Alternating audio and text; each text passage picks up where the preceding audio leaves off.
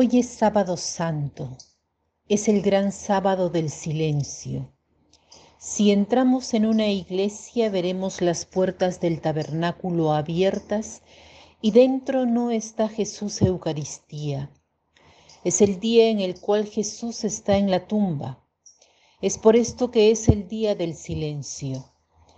Imaginemos el día de hace dos mil años en el cual el cuerpo de Jesús muerto en la cruz ha sido puesto en el sepulcro.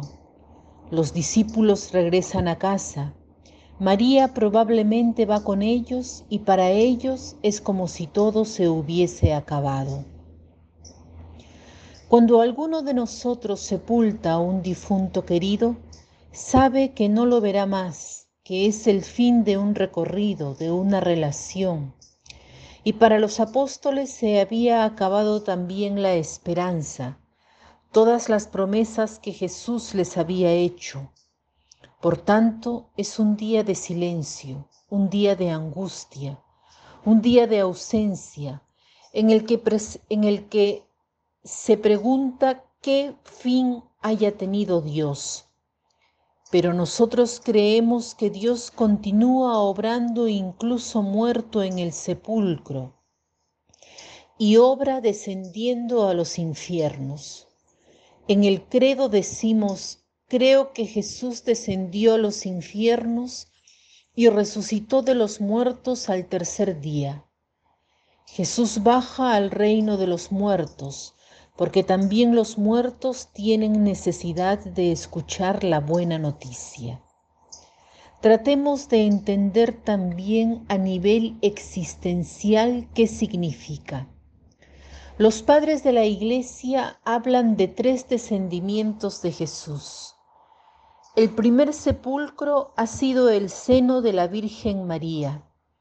El Hijo de Dios se ha despojado de su naturaleza, de sus prerrogativas divinas para hacerse hombre y ha descendido y ha tomado la carne humana en el seno de la Virgen María.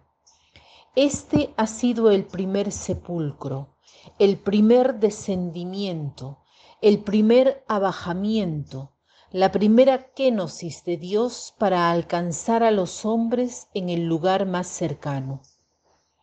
Luego ha habido un segundo descendimiento en otro sepulcro, el del río Jordán en el momento del bautismo. El Hijo de Dios se ha hecho hombre y luego se ha hecho siervo de la humanidad pecadora. Y por tanto Jesús ha querido entrar en las aguas del Jordán, ha querido ponerse en la fila con los pecadores ha querido ser uno de nosotros porque sabe que es allí que nos encuentra, en el pecado, y ha querido someterse a aquel rito de pecadores, de purificación.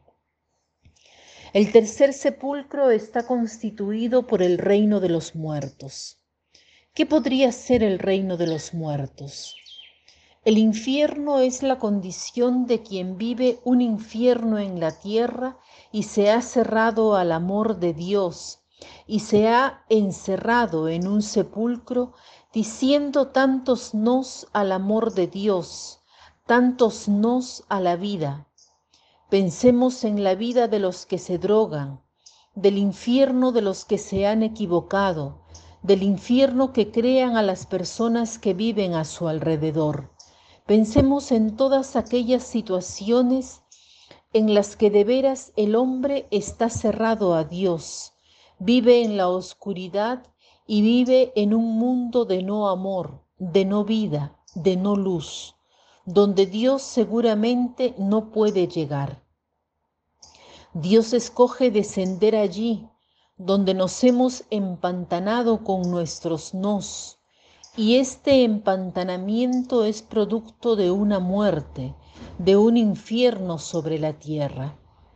Jesús ha tomado nuestra naturaleza humana, se ha puesto en fila con los pecadores y se ha ensuciado las manos y nos busca allá donde nos encontremos, en el punto más bajo, allí donde ni siquiera creemos en la misericordia de Dios Dios va allí.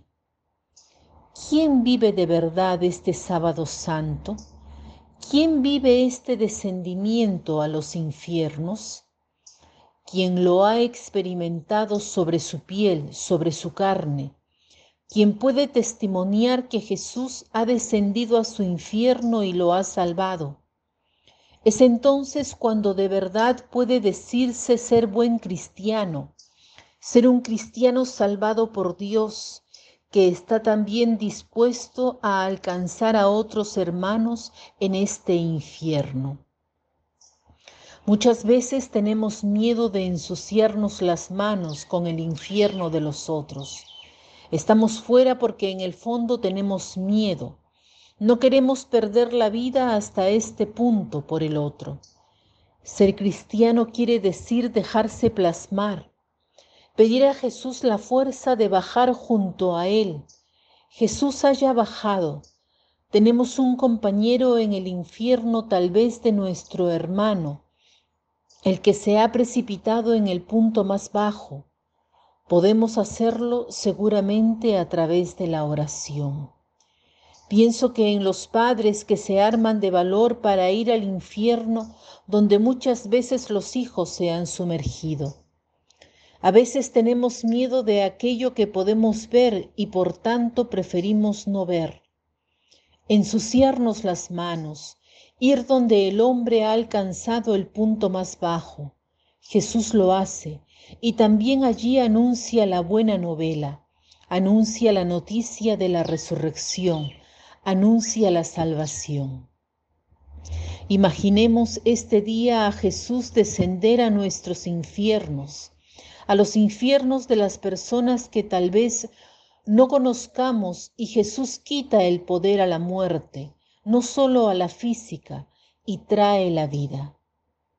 Buen sábado santo y buena vigilia de Pascua.